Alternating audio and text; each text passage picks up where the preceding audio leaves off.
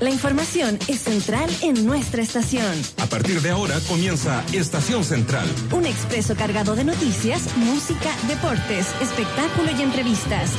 Conducido por Lucía López y Marcelo Alvarado. De lunes a viernes, desde el mediodía hasta las 2 de la tarde, porque nuestra estación es central. Radio Sach 94.5. 12, 12 de la tarde, ¿cómo están? Bienvenidas, bienvenidos a Estación Central, una nueva semana de esta cuarentena que llevamos ya en nuestro país, bueno, y gran parte del mundo por el tema del COVID-19. Les cuento que eh, tenemos 10.5 grados en Santiago y una máxima de 14 se pronostican para esta jornada. Para los próximos días habría posibilidad de lluvia mañana en la mañana, según la dirección meteorológica, poquita lluvia, eso sí, tarde y noche estaría con nubosidad, al igual que el miércoles. Un saludo grande en el aniversario 171 de nuestra universidad, a todos quienes eh, lideran la universidad, la que la han liderado, que han estudiado aquí. Así que un abrazo gigantesco a todos eh, los miembros de la comunidad de la Universidad de Santiago, anterior eh, Universidad Técnica del Estado. ¿Cómo está, estimada Lucía López? Muy bien, muy contenta de poder estar aquí en la radio USACH celebrando este nuevo aniversario, este nuevo año de vida en condiciones tan especiales, ¿no? Pero pero pero desafiantes de alguna forma también. Estuve el viernes conversando con estudiantes de periodismo de la Universidad Ah, de Santiago de Lusach. Bien, estuvimos dos horas Wow. conversando, fue harto. O sea, ya de partida encuentro yo que, que un viernes eh, universitario se, se conecten para conversar de la carrera. Eh, Súper agradecida del entusiasmo que hubo, con, que hubo con eso. Había hartos alumnos preocupados tanto de lo que se está eh, viviendo hoy en el ámbito educacional en general, eh, como también del futuro, en particular ellos de las comunicaciones, ¿no es cierto? Pero todos muy entusiastas y, y conversamos en algún punto de esto también, de la, de la manera en la que la universidad ha abordado este periodo tan complejo y lo empática, lo cercana, lo dialogante que es la relación entre los distintos estamentos de la universidad. Así que estoy muy contenta, la verdad, de estar eh, aquí en la Radio USACH y sin duda un abrazo a todos y todas quienes han pasado por esas salas, por esas aulas, ya sea teniendo clases, haciendo clases, aportando al desarrollo de tantas generaciones de profesionales en Chile y a la formación de tanto conocimiento. Sí, nos puede mandar saludos al hashtag eh, 171 años USACH. Todo eso juntito. 171 años USACH es el hashtag en que nos pueden eh, mandar eh, saludos a través del Twitter. Ustedes ya saben, a través de Facebook, Instagram, Radio USACH y también en radiousach.cl nos pueden escuchar y también nos pueden ver. Oye, Lucía, hoy, eh, bueno, al amanecer nos sorprendimos con esta triste noticia de la muerte de Ennio Morricone, este tremendo artista, compositor italiano. Eh, había nacido en eh, 6 de ju- el 10 de noviembre de 1928 en Roma, Italia, y tú sabes que estuvo acá, en, nuestro, en nuestra universidad, Ennio Morricone. Me enteré hace poquito. Sí, mira, y tenemos el eh, video de cuando estuvo ensayando la última vez que, que estuvo por aquí eh, con eh, Ah, bueno su orquesta, por supuesto, en el aula magna de la de la universidad. Lo podríamos comenzar a ver en un ratito más porque hay nuestros colegas. Ahí está por lo menos el sonido y ahí está Ennio Morricone, mira. Para todos los que están en 48.1 en eh, Santiago TV, ese es Ennio Morricone quien ha fallecido en la jornada de hoy, donde estuvo ahí ensayando en, con la orquesta. Mi sento bene, però all'inizio è stata più difficile perché probabilmente Me c'è una siento timidezza, bien, ci sono molti al principio giovani, estaba un c'è poco una timidezza, difícil, probablemente los músicos alle están prese un con una poco musica che non tímidos hanno mai porque son muy suonato jóvenes. e quindi o por tocar una però música sta que es comportando nueva, pero molto se han bene, comportado molta muy attenzione, molta musicalità, bien. Mucha veramente io non lo direi se non mucha fosse vero, è la musicalidad. verità. Verdaderamente yo no lo diría si no fuera cierto. calibre de Mor- Morricone para nosotros es un, un honor. Estamos todos emocionados, al igual que él ayer cuando terminamos el ensayo. Estamos muy motivados con haciendo esta música que mm, en, en realidad está fuera de, de todo lo que nosotros podíamos imaginar. Escuchamos el primer violín del, lo eh, que se está creando va más allá de lo que nosotros Esa es de la Orquesta de Santiago, ¿no? Y ahí está el aula magna de la Universidad de Santiago, donde Ennio Morricone vino ahí a ensayar previo a su presentación. Oye, tremenda experiencia, imagínate, haber Imagínate, tocado con el gran maestro. Claro, tiene que haber sido para... El como parte 2013, del ¿o no? Ya, perfecto. Sí, el Digo, 2013 estuvo. Antes de sus, de sus conciertos en Chile, entonces Sí. ensañó aquí. Oye, hermosa la, la magna de la universidad, no lo conocía también. Qué bonito video, qué bonito recuerdo también para esos músicos, ¿no? Como él decía, tan jóvenes y como contaba el primer violín ahí, eh, una experiencia tan significativa, imagínate, qué bien, bonita, bonito. Sabes que en Chile hay súper, súper buenos músicos y cuando vienen eh, estas grandes orquestas que se presentan o artistas solistas de cualquier estilo que se acompañan de alguna batería de, de músicos importantes, ya sea una orquesta de cámara o una orquesta sinfónica, siempre se habla muy bien de los músicos que hay en Chile trabajando en las distintas orquestas. Así es que no me cabe duda que lo que decía Ennio Morricone ahí era verdad. Sí, el tema de las orquestas juveniles fue uno, una, uno de los aportes muy importantes que se hizo durante mucho tiempo y que ha ido perdiendo fuerza, que tiene que ver con esta orquesta que se creaban en colegios, se creaban en, en distintos lugares y a muchos niños de escasos recursos. Eh, vulnerables les permitió salir, conocer el mundo, conocer eh, otra profesión, por ejemplo, Claro. el, eh, con el tema de la música. Así que es una iniciativa que me, me, me recuerdo, se inició en el gobierno de Lagos con eh, Luisa En Durán, el- encabezada por Luisa claro, Durán. la- las orquestas juveniles parten de con Jorge Peñajén, ¿no es cierto? De Jorge Peñajén, claro. Claro, interrumpida esa gestión por el asesinato en dictadura de, de Jorge Peñajén, pero lo retoma Mar- eh, María Luisa Durán. María Luisa Durán se hace cargo de la Fundación de Orquestas Juveniles, eh, ahí como tú bien dices, en el Roberto de, en el gobierno de Ricardo Lago, en el Roberto de Gobierno Lagos, en el Roberto de Gobierno Lagos. Y, y es un gran trabajo que, como tú bien dices, se hace con niños y niñas que además son súper talentosos. En Chile, Sí. un país donde se le da tan poco apoyo, énfasis y se destaca la cultura, lo relevante que es. Yo tengo, la idea siempre la he tenido porque he trabajado mucho en, en música y en teatro y en distintas experiencias artísticas, que quien se expone a vivencias estéticas positivas se, se le mejora la vida. Eh, ya sea como público o por supuesto como intérprete. Es una gran manera no solamente de generar cultura, entendía la cultura como datos o información respecto a algo, sino que de vivir la cultura, de sentirla y de saber cómo vibra el alma, además de cómo se expande el cerebro cuando uno se expone a experiencias estéticas positivas como esta. Yo soy de las que cree que la música debe estar en las plazas, abierta, y que no debe ser patrimonio de una élite, porque son pocos los que pueden acceder a la cultura en Chile, a la cultura de alto nivel.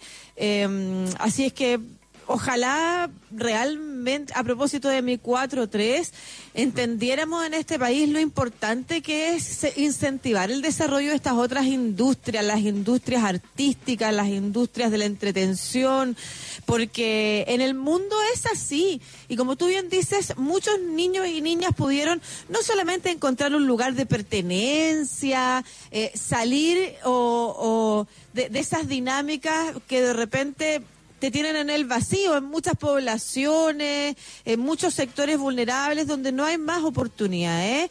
Y, y además, si eres bueno y talentoso, te da la posibilidad de descubrir una oportunidad de vida distinta en otros países donde los músicos tienen muchas más posibilidades de desarrollarse. O sea, pueden desarrollarse, pueden hacer carrera con mucha mayor equidad que, y en, en muchos más espacios que los que hay en Chile. Sí, bueno, Lucía. Eh, son las 12.10 eh, de la tarde. ¿Te parece que vayamos a los titulares eh, de esta jornada?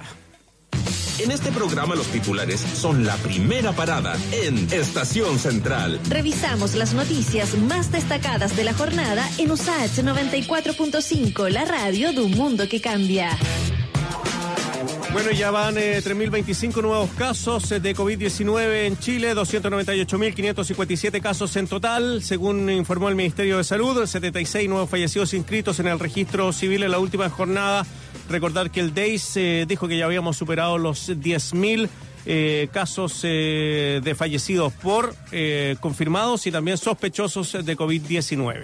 Sí, 10.159 fallecimientos vinculados a COVID, una cifra muy alta y muy triste, la que se supo ayer bien tarde, ¿ah? no se incluyó en el informe epidemiológico de la desde el mediodía, eh, sino que se dio la información muy tarde y, y en el informe epidemiológico no público. Eh, ahí es cuando uno vuelve a decir los mensajes de riesgo, porque tenemos buenas noticias para, para la región metropolitana. Ayer en la noche, también a última hora, a propósito de los datos arrojados eh, en este documento que agarran los científicos al tiro y empiezan a desarrollar, a desagregar, el investigador eh, Ricardo Baeza Yates eh, se desarrolló un hilo bien importante ayer que lo publicó en Twitter y en el que cuenta que se pasó el pic en la región metropolitana por una serie de datos que ellos conjugan que no tiene que ver solamente con la cantidad de días que tienes arrojando menos tasa de positividad, sino que con hartos más factores se pasó el pic de la región metropolitana y eso es una buena noticia. Sí quedan alertas muy graves en otras regiones, muy grave, Calama muy grave, Arica muy grave, San Felipe y los Andes también está muy grave, pese a que están en cuarentena, pero la, el mensaje es siempre no esperar que suceda lo que sucedió en la región metropolitana. Porque ya tenemos mucha cantidad de fallecidos en el país, mucha, muy alta, y se sigue condenando a gente a fallecer si no aprendemos a contener, a cortar la cadena de contagio. 269 pacientes hospitalizados en UCI, de los cuales 337 se encuentran en estado crítico. Y el informe emitido por el Banco Central dio cuenta de que mm, la deuda de los hogares eh, chilenos escaló al 75,4% de sus ingresos disponibles. Esto representa el 50.3% del PIB nacional. Todo esto, eh, sobre todo con el tema de los créditos hipotecarios, son los que han cargado la balanza de esta deuda de los hogares. Este dato es súper relevante a propósito del plan eh, para la clase media.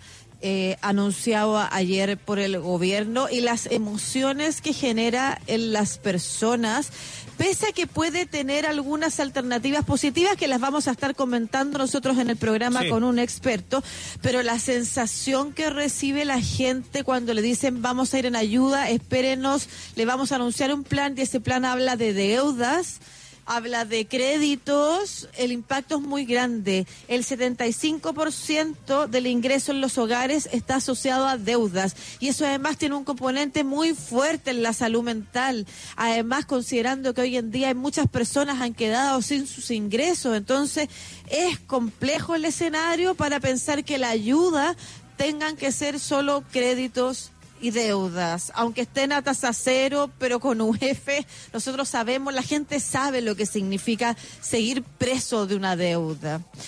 La ministra vocera de gobierno, Carla Rubilar, defendió plan de ayuda a clase media. Si por algún motivo alguien no puede pagar al cuarto año, se condonará toda la deuda. Vamos a revisar en detalle esa información. El ministro Cristian Monkever será citado a la Comisión de Desarrollo Social de la Cámara de Diputados para explicar presuntas irregularidades en el pago del ingreso familiar de emergencia. Hasta un mes se han demorado en procesar las apelaciones. Corte Suprema confirmó fallo que rechaza retiro total de fondos previsionales por parte de dos cotizantes de AFP Provida. Y según el medio español ABC, el Betis tendría cerrado el fichaje del técnico chileno Manuel Pellegrini. Volvería a España entonces Pellegrini. Y como ya lo comentamos a los 91 años, falleció el gran compositor italiano Ennio Morricone debido a complicaciones después de sufrir una caída. Oye, Lucía, queremos darle la bienvenida a la Liga Chilena contra la Epilepsia, que se suma a nuestra programación, así que un abrazo grande a ellos. Y te cuento que para cuidarte llevamos los medicamentos que necesitas hasta la puerta de tu casa. Ingresa a www.ligaepilepsia.cl y compra en nuestra farmacia online a un precio justo y conveniente. Somos la Liga Chilena contra la Epilepsia. Venta online solo disponible en Santiago por estos eh, motivos de la pandemia. Así que Oye, bienvenidos entonces a este programa, la Liga contra la Epilepsia. Nos vamos a la música, Harlem Shuffle, The Rolling Stone, lo que suena a esta hora en Estación Central de Radio Usach.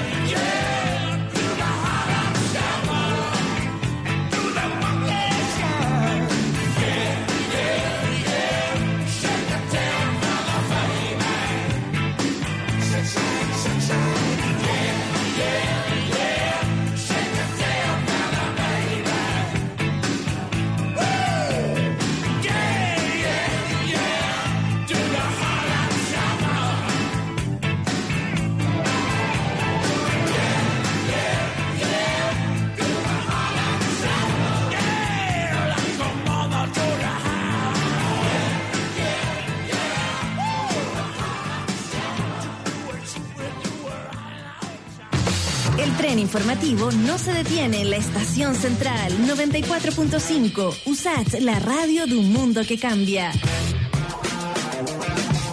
Son las 12.19 de la tarde. El presidente Sebastián Piñera anunció un nuevo plan para apoyar a la clase media y a quienes se han visto afectados por los efectos económicos ya de esta pandemia de coronavirus. Recordad que llevamos cuatro meses en cuarentena en algunas partes de nuestro país. Entre las medidas se cuentan préstamos blandos para la clase media, postergación del pago de los dividendos hipotecarios, ampliación del subsidio para arriendos y ampliación de los créditos con aval del Estado para los estudiantes universitarios y también técnicos. Ya estamos en contacto con el académico de la USACH, eh, también doctorado en Ciencias Económicas, experto en políticas públicas, el profesor Gonzalo Magner. Eh, saludos, profesor, en este aniversario 171 de la USACH. ¿Cómo está? Muy bien, pues, muy contento de un nuevo aniversario de nuestra universidad. sí, pues. Oiga, profesor Manner, eh, ¿sabe qué? Yo creo que hay una confusión muy grande en el sentido de qué podemos entender de clase media. Eh, bueno, se, se, dijo durante mucho tiempo que Chile era un país de clase media, bajamos la pobreza del 40 al 8%, pero no sabemos realmente qué se define en sí como clase media. ¿Usted tiene algún rango, por ejemplo, para definirlo entre, en sueldos? Bueno, mire, usted sabe que hay una autopercepción y hasta el actual presidente de la República, con una fortuna de 3 mil millones de dólares, Dice se autocalificó una vez de ser miembro de la clase media. Sí. Eh, y gente a veces con ingresos muy modestos también se considera la clase media. De manera que suele ser usado en el espacio político este concepto de manera un poquito imprecisa, por decirlo menos. Luego, eh, hay, um, yo diría que hay varios criterios, pero eh, yo me quedo con el de la OCDE, ¿no es cierto? Ya. Que mm, hace una serie de parámetros comparativos y entonces ahí tenemos una, una clase media que es entre 40 y 50% de la población. Em, y luego tenemos em, un estudio del Banco Mundial también, donde la cifra es un poco, es un poco más alta. Yo creo que mm, deberíamos considerar, sin embargo, mi, mi opinión, ¿eh? Sí es que cuando se hacen los estudios de ingresos de las personas, básicamente la encuesta CACEN, que se hace cada dos o tres años, eh, y se hace una distribución por deciles, ¿verdad?, de la población. Se divide en 10, ¿cierto?, el número de familias. Yo tengo la, la, idea de que una, una, buena manera de captar el tema es um, eh, el 1 y el 10% más rico, el 40% más pobre y el 50% que está entre el 10% y el 40% ya seguramente lo que nos están escuchando quedaron bien confundidos, pero eh, eh, en el fondo, digamos, eh, para simplificar, más o menos la mitad de la población, que no es ni la más pobre ni la más rica, se puede considerar de clase media. ¿Y qué ingresos son esos más o menos? Sí, lo, yo creo yo creería para precisar el ese sobre 40% o ese 40% de ahí para arriba, ¿cuánto gana hasta cuánto más o menos qué es lo que está en el antes del 10% más rico. ¿Entre qué ingresos estamos hablando? Bueno, y no hay, em, como usted sabe, cifras actualizadas. Em, entonces, em, yo lo que le puedo mencionar es, es lo siguiente, que Em, lo que eh, el gobierno actualiza eh, periódicamente son las cifras de, pobreza. Entonces, el promedio de los miembros de una, de una familia es de 3,1 personas según el censo del 2017. Y entonces em, una, una familia típica de tres personas, para que no esté en pobreza, tendría que tener un ingreso de 370 mil pesos al mes. 368.639 ¿eh? exactamente. Entonces yo le, le, podría decir, ¿no es cierto?, que el rango eh, de la clase media es aquella gente que eh, tiene ah, más que estos ingresos familiares de 360 ah. mil pesos y que tiene menos de esa cifra multiplicada por cuatro, es decir, del orden de un millón y medio de pesos. Ya, perfecto. O sea, igual le estamos hablando de personas que tienen alta diferencia entre sí, pero igual todas en un gran grado de vulnerabilidad, porque quienes eh, pasan de recibir 450 mil pesos a recibir un millón de pesos, también son personas que empiezan a endeudarse de una manera más significativa en cosas que considera vital, como por ejemplo un crédito hipotecario o la educación de sus hijos e hijas. Claro, y agreguemos, si usted quiere, también eh, el tema del seguro eventual de salud privado, claro. que, es otra, que es otra dimensión, ¿verdad? Entonces, en materia de eh, salud, de educación, de vivienda, hay, eh, digamos, una fuerte sensibilidad. Planteémonos la situación. La pérdida de empleo de un miembro de la familia genera en este segmento que estamos mencionando una inestabilidad económica profunda, incluso eventualmente una catástrofe económica. Ahora, si no es uno, sino que son dos miembros de la familia, eh, o todos los miembros de la familia que pierden el empleo, entonces la situación se torna eh, francamente grave.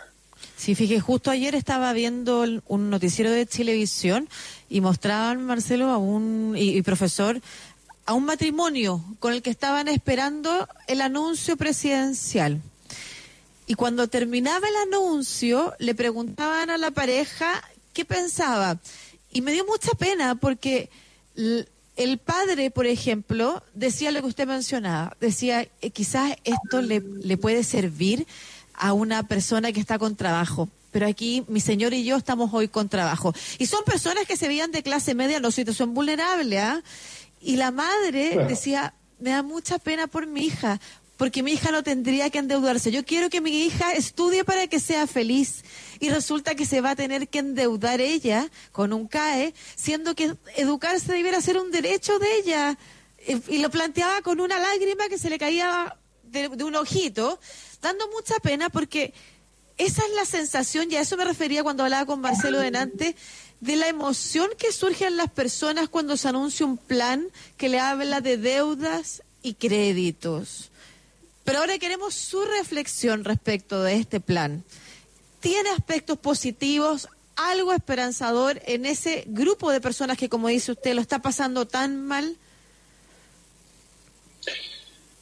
Bueno, mire, em, yo creo que es importante que tomemos eh, conciencia de, las propias cifras oficiales respecto a la situación económica.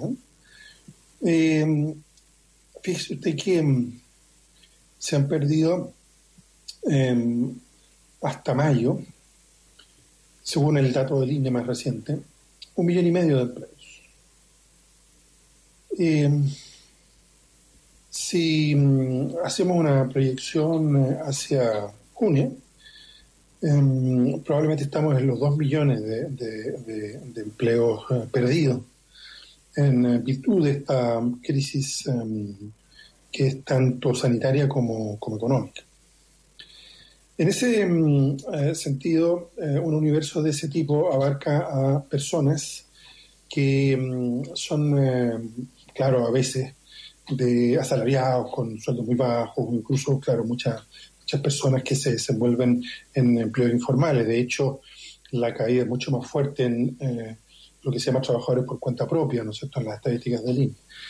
Pero mm, aquí hay mucha gente de clase media, tal como la estamos definiendo, eh, ya sea porque eh, son eh, personas que trabajan por cuenta propia o porque son asalariados y tienen unos, ingresos en los rangos que, que. Para, para simplificar, digamos, ¿no es cierto?, entre del orden de 500 mil pesos y un millón y medio de pesos. Pues bien, em, en este contexto, el presidente de la República ayer planteó un plan, eh, en fin, se presenta como un plan para la clase media, de protección para la clase media, pero yo lo califico como un plan de endeudamiento de la clase media. Porque mm, por lo menos dos de las medidas, digamos, son medidas, en el fondo tres, digamos, de las medidas son medidas que incrementan el endeudamiento. El endeudamiento en Chile es parte eh, de la familia, de los hogares, es parte constitutiva del modelo neoliberal que nos rige. La posibilidad de acceder a un cierto número de bienes, sobre todo de bienes durables, por parte de muchas familias, está dada por su, por su endeudamiento. Y ese endeudamiento, según las cifras que se conocen, va creciendo año con año y representa mm, eh, hoy por hoy una proporción muy elevada de la, de la población.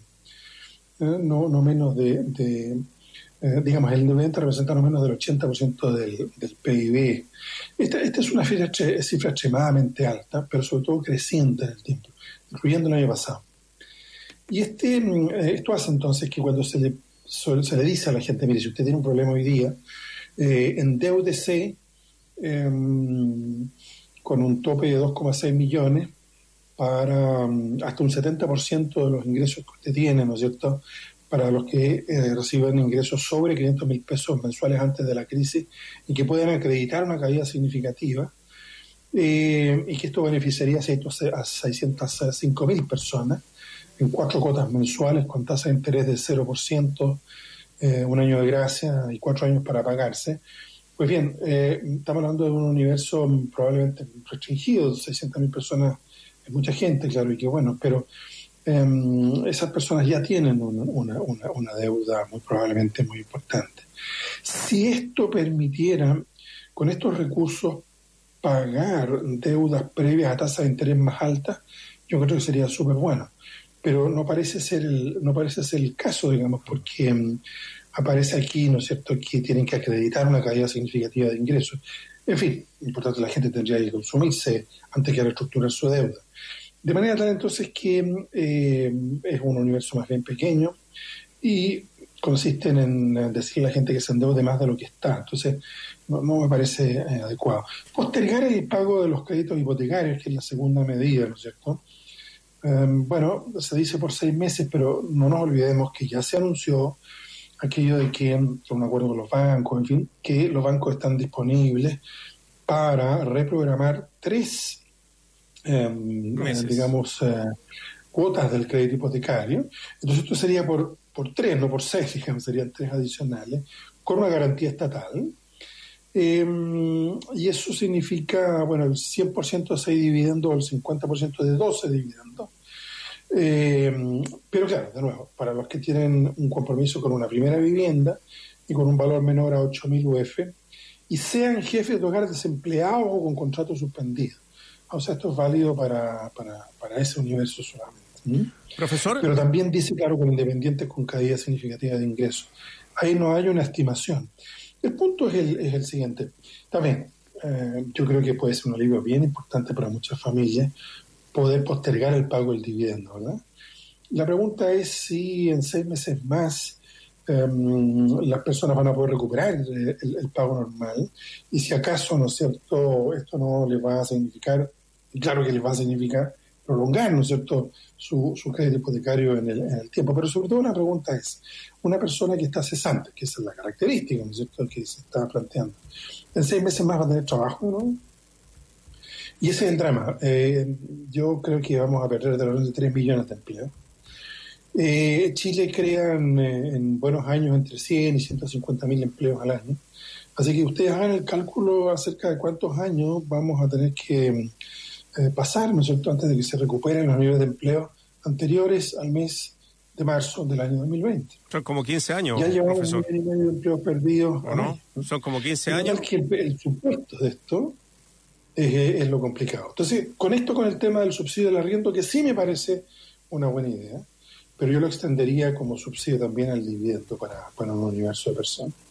Estamos conversando con Gonzalo Manner, eh, académico de la Universidad de Santiago y experto en políticas públicas. Eh, Gonzalo, me gustaría preguntarle eh, si el Estado tenía otro tipo de herramienta para haber destinado plata desde el Estado a esta clase media en vez de deuda. Inyectar recursos, O sea, claro, si es que hay holgura fiscal, si es que hay plata para, no sé, para pagarle el, crédito hipotecario a la gente. Claro, y no hemos hablado del CAE, ¿no es cierto?, que como universidad nos afecta. Pequeño paréntesis, eh, esto no haría más que ampliar, digamos, el endeudamiento de nuestros estudiantes, lo cual nos parece una, una buena idea. Bueno, evidentemente, y ustedes apuntan muy bien, que la política alternativa debiera ser un eh, aporte de, recursos. Mire, em, aquí yo les voy a hacer un razonamiento de economista, entre comillas. ¿eh? eh, porque todos podemos hacer, y no se necesita ser economista para eso, hacer un, un, un análisis de justicia social o de apoyo a los que hoy día viven una situación muy difícil. Pero el punto es el siguiente, no es solo apoyar, que pucha que, que tiene sentido hacerlo, a los que hoy día tienen problemas, sino que también tiene un sentido macroeconómico. Si usted deja que caigan bruscamente um, los uh, ingresos porque las personas pierden el empleo, o porque tienen suspendido el contrato, o porque tienen una disminución de las horas pactadas de trabajo con el empleador, pues entonces lo que tenemos es una disminución de ingresos de la familia, es decir, una disminución de la demanda de consumo, y al tener una disminución de la demanda de consumo, entonces va a haber más personas que van a perder su empleo y entonces se desencadena lo que ya desgraciadamente mm. está pasando, que es un círculo vicioso recesivo, que en este caso se está transformando en un círculo vicioso depresivo. Mantener los ingresos a una gran cantidad de personas no solo es algo de justicia, sino que es además eficiente económicamente. Yo soy de los que he venido sosteniendo desde marzo, pero son mucha más gente, muchos más economistas, mm. los que venimos sosteniendo que es clave frente a, la, a este choque de ofertas. O sea, eh, como hay que hacer restricciones sanitarias, se deja de producir, ¿verdad? Lo que no debe ocurrir es que se deje de distribuir ingresos, porque um, si, por una parte, la gente no puede mantenerse en la casa eh, para eh, contener la pandemia, para protegerse, si es que no tiene ingresos. Pero además, macroeconómicamente, si hay una caída brusca de ingresos, entonces lo que va a ocurrir es que va a haber más cesantía más allá de las restricciones sanitarias. O sea, vamos a agregar a una crisis sanitaria una crisis económica. El punto, la gran pregunta es, ¿verdad? Y es la que ustedes me hacen, bueno, ¿está o no en condiciones el país de hacer lo que estamos planteando? Mire, yo he hecho algunos cálculos. El, un ingreso familiar de emergencia por tres meses eh, que eh, entregue un eh, nivel de ingreso Em, que sea a lo menos del nivel de la eh, línea oficial de pobreza, 170 mil pesos por persona, 500 em, mil pesos para una familia de, cuatro personas. Pues bien, esa, mm, esa búsqueda de apoyo tendría un eh, costo del orden de 4 mil millones de dólares, pero si eh, agregamos un subsidio de desempleo, ya no el seguro de desempleo donde la gente se come lo que fue acumulando. Esto mmm, no tiene que ver con eh, la situación normal de eh, situaciones de desempleo, esto es una crisis brutal que no es eh, atribuible por lo demás para nada a las personas. Lo que corresponde es que haya un subsidio de desempleo que abarque el, para el grueso de las personas el 90% del salario previo y también del ingreso previo de los independientes y para los sueldos e ingresos más altos solamente un 70%. Y esto tendría un costo del orden de 6 mil millones de dólares. De manera tal entonces que, em, en mi opinión, de, eh, eh, eh, debiera considerarse esa magnitud. Le estoy hablando de 10 mil millones de dólares, lo que hay que agregar unos 3 mil millones de dólares de apoyo al FOGAPE y al mecanismo, ¿no es cierto?, de mantención de créditos para, la, para las pymes. Pero en apoyo directo a las personas, contraste esta cifra de 10 mil millones de dólares que le estoy mencionando con los 21 mil millones de dólares de reservas fiscales que existen, que a abril existían, ¿no es cierto?, eh, en, las cuentas del Estado chileno. Y contrástelo esto además con los del orden de um, em, 3 mil millones de dólares más para compras militares. Entonces, no es que estemos planteando eh, esta idea de tirar la casa por la ventana, de gastarse todos los cartuchos. Estamos hablando de la idea de dar un apoyo ahora para que las personas no queden desguarnecidas, para que puedan estar efectivamente en sus casas para protegerse de vía cuarentena de la pandemia, sino que además para que no se derrumbe la economía. Y es lo que el gobierno no ha querido hacer con esta teoría. Fíjese que lo anunciado por el presidente de la República el domingo es el séptimo paquete de anuncios, el séptimo paquete de anuncios. Ya pues, eh, profesor Gonzalo Manner, eh, académico de la USACH, conversando con nosotros sobre estos anuncios del gobierno del presidente Piñera. Que le vaya muy bien, muchas gracias por su tiempo, un abrazo. No, un abrazo, veo que no los dejé muy contentos, muy alegres. No. Bien triste lo dejó. ya pues. sabemos, porque en realidad era por si acaso. Era por si acaso. Si algo bueno. Claro, pero en realidad la gente ya no es tonta.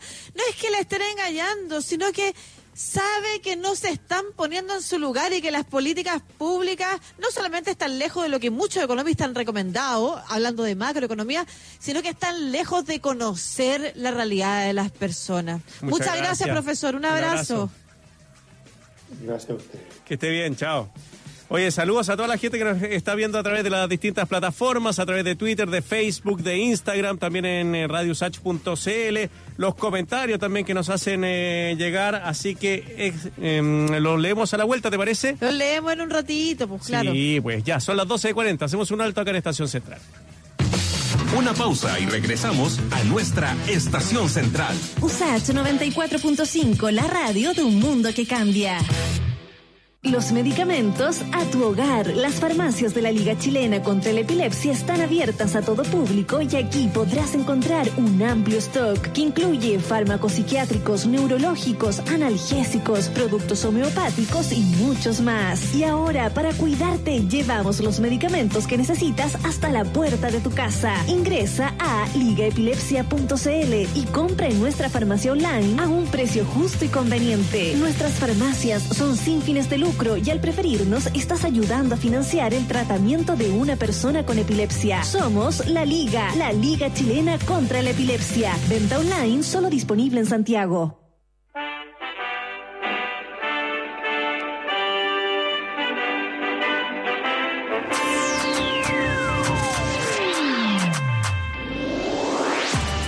Mundo cambia gracias a la ciencia. En Radio USAT 94.5 FM Te contamos sobre los avances y descubrimientos en All You Need Is Lab con Ibelis Martel y Nadia Politis. Fomentar la participación de mujeres en ingeniería, pero también visibilizar falencias y buscar equiparar oportunidades es parte de la celebración internacional que se realiza cada 23 de junio. Lo enfatiza Silvana Vega, ingeniera mecánica y académica de la USACH. Considerar acciones frente a las barreras de género, tales como reducción de la brecha salarial en el mundo laboral, flexibilidad con la maternidad, considerando a lo mejor un postnatal masculino, y mayor participación femenina en cargo de jefatura, nos van a llevar a tener una mayor visibilización del rol de las mujeres en ingeniería. Estudios indican que en Chile el 36,8% de las personas que trabajan en ciencia, tecnología, ingeniería matemática y medicina son mujeres y faltarían 78,4 años para alcanzar la paridad. Lo advierte Carolina Bonasic, ingeniera informática y directora de innovación de City Apps. En nuestro país no existen cifras equilibradas de paridad de género en el ámbito de carreras STEM y es imperativo generar acciones muy potentes y de alto impacto para lograr revertir esta situación. Las ingenieras y académicas de la USACH coinciden en la necesidad de inspirar a nuevas generaciones a vincularse a carreras de ingeniería, química, eléctrica, mecánica, comercial y forestal son algunas de ellas. Si queremos promover la inserción de más mujeres a ingeniería, es necesario animar a las niñas a incorporarse a las carreras de ingeniería. La presencia de mujeres en la industria es de larga data, luego que las trabajadoras realizaran labores asociadas a la ingeniería durante la Primera Guerra Mundial. Incrementar espacios de colaboración y oportunidades son parte de los objetivos de esta conmemoración. El mundo cambia gracias a la ciencia. Pronto volvemos con más noticias, descubrimientos y avances en All Is Lab. En Radio USACH 94.5 FM con Ibelis Martel y Nadia Politis. Radio USACH, la radio de un mundo que cambia. Nuestra locomotora ya está de vuelta en la estación central. USACH 94.5, la radio de un mundo que cambia. 12.43, algunos saludos. Willy Eddy nos dice mi respeto para Ennio Morricone. Graciela Silva, hola chicos, buenas tardes. Saludos desde Malmo, esto es en Suecia. Muchas gracias, Ah, Gra- qué lindo. Graciela. Eh, Raúl Patricio, saludos desde Algarrobo Norte. También nos mandaban saludos por el aniversario de la universidad, así que muchas gracias a todos los que están viendo y escuchando Radio USACH. Vamos con la música. Bueno, ¿Le parece? Arcade Fire, 1243, Sprawl 2, acá en Estación Central de Radio USACH.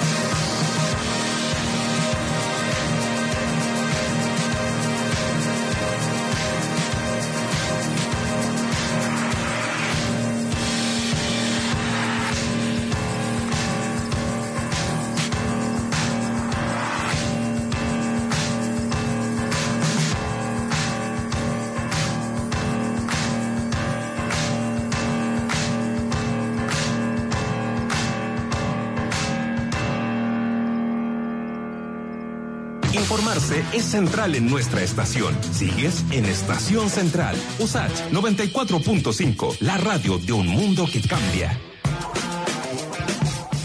Estaba pensando en este en esta carta que enviaron muchos alcaldes de oficialismo, de- Sí. del sector del gobierno, pidiéndole al presidente que no vete el proyecto de ley que suspende el, o sea, que prohíbe la suspensión de los servicios básicos durante la catástrofe.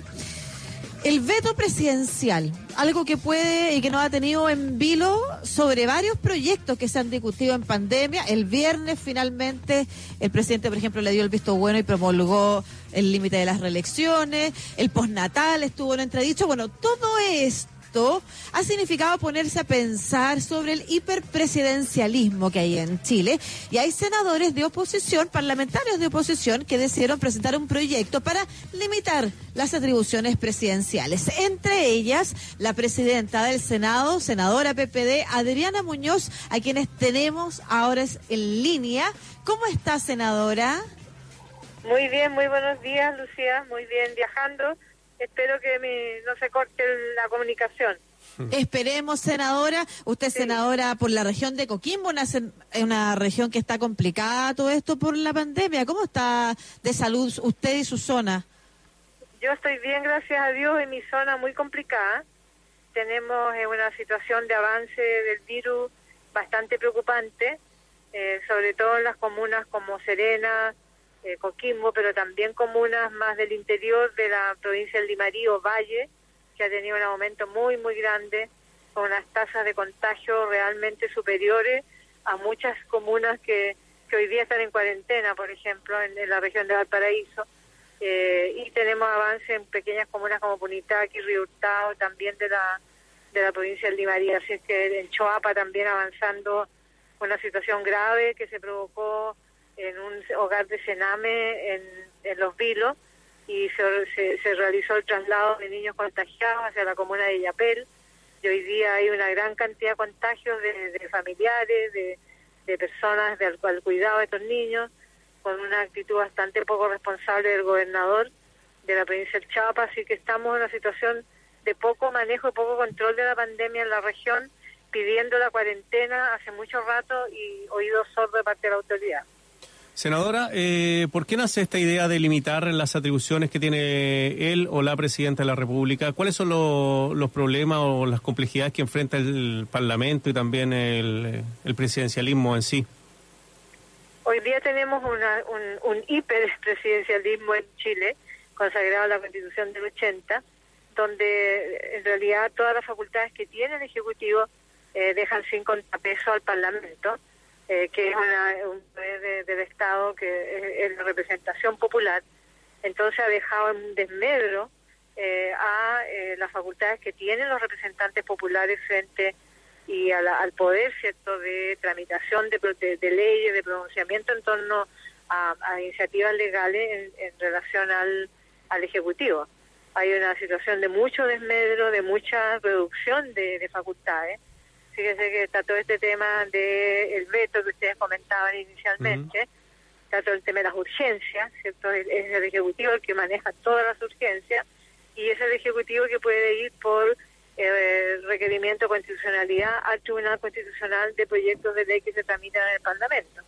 Entonces, son una gran cantidad de atribuciones que hoy día dejan un- una situación de absoluta desequilibrio de poderes y además de eso en una en una en un mundo avanzando en el siglo XXI con la ciudadanía cada vez más informada, más activa, con niveles de, de desigualdad profundos, con, con, con niveles de abuso grandes que son que se requieren y, y- y reclaman a sus representantes populares materias urgentes para responder como por ejemplo pasó con el postnatal, como ha sucedido, como ustedes comentan, los servicios básicos. Eh, en definitiva, se han puesto en cuestión las por, ser eh, interpretados como inadmisibles, inconstitucionales. Entonces hay una situación anacrónica, yo diría, un, un parlamento bastante anacrónico con los tiempos, con una eh, rebaja de las facultades de los representantes populares y, por cierto, con una imposibilidad de responder a, la- a las exigencias cada vez más mayores, más profundas que hace la ciudadanía a el poder legislativo para legislar en materias que son de urgencia, que son que son necesarias, que, que vayan a responder a la situación dramática que hoy día ha dejado absolutamente al desnudo eh, la, pandemia del coronavirus.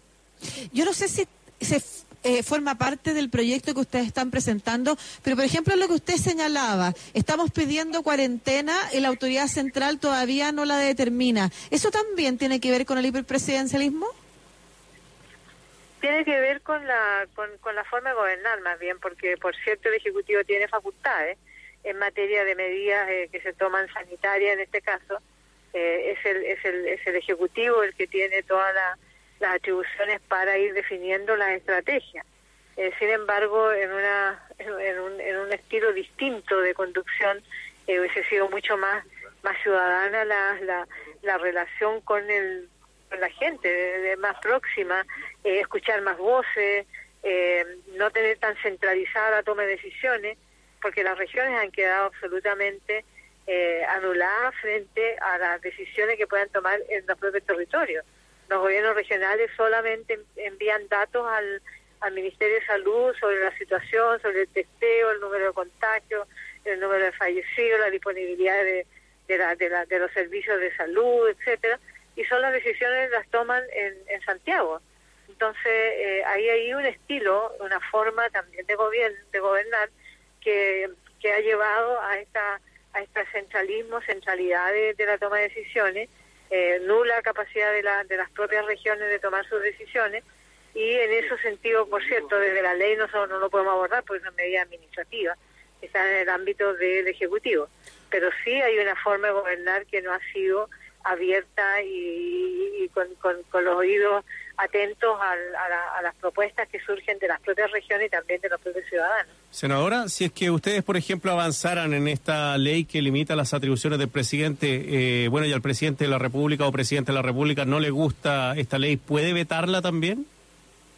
Sí, pues eh, tiene, tiene la facultad del veto, ahora menos que nosotros a través del debate de este proyecto de ley eh, vamos... Eh, estableciendo eh, una, un, reequilibrio entre los poderes. Ah, ya.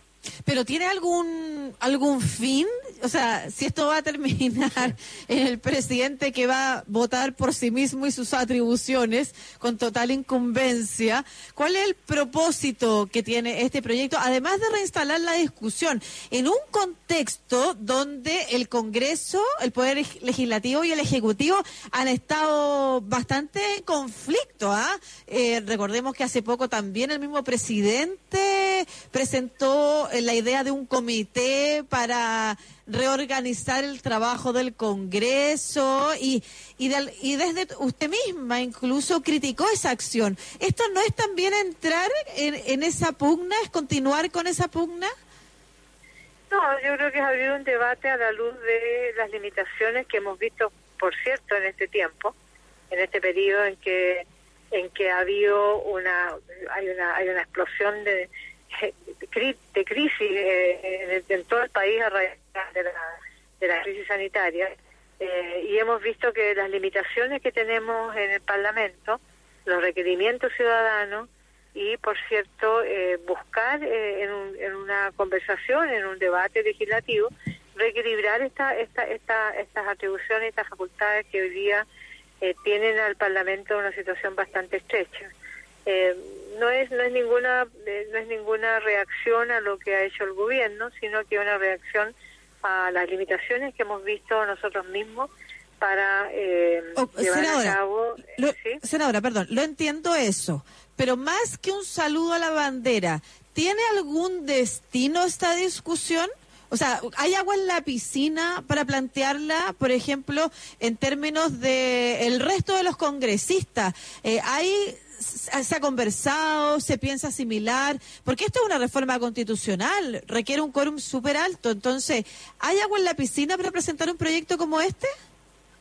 Bueno, esto es una, es una iniciativa bien transversal desde la oposición. Estamos todas las bancadas de oposición.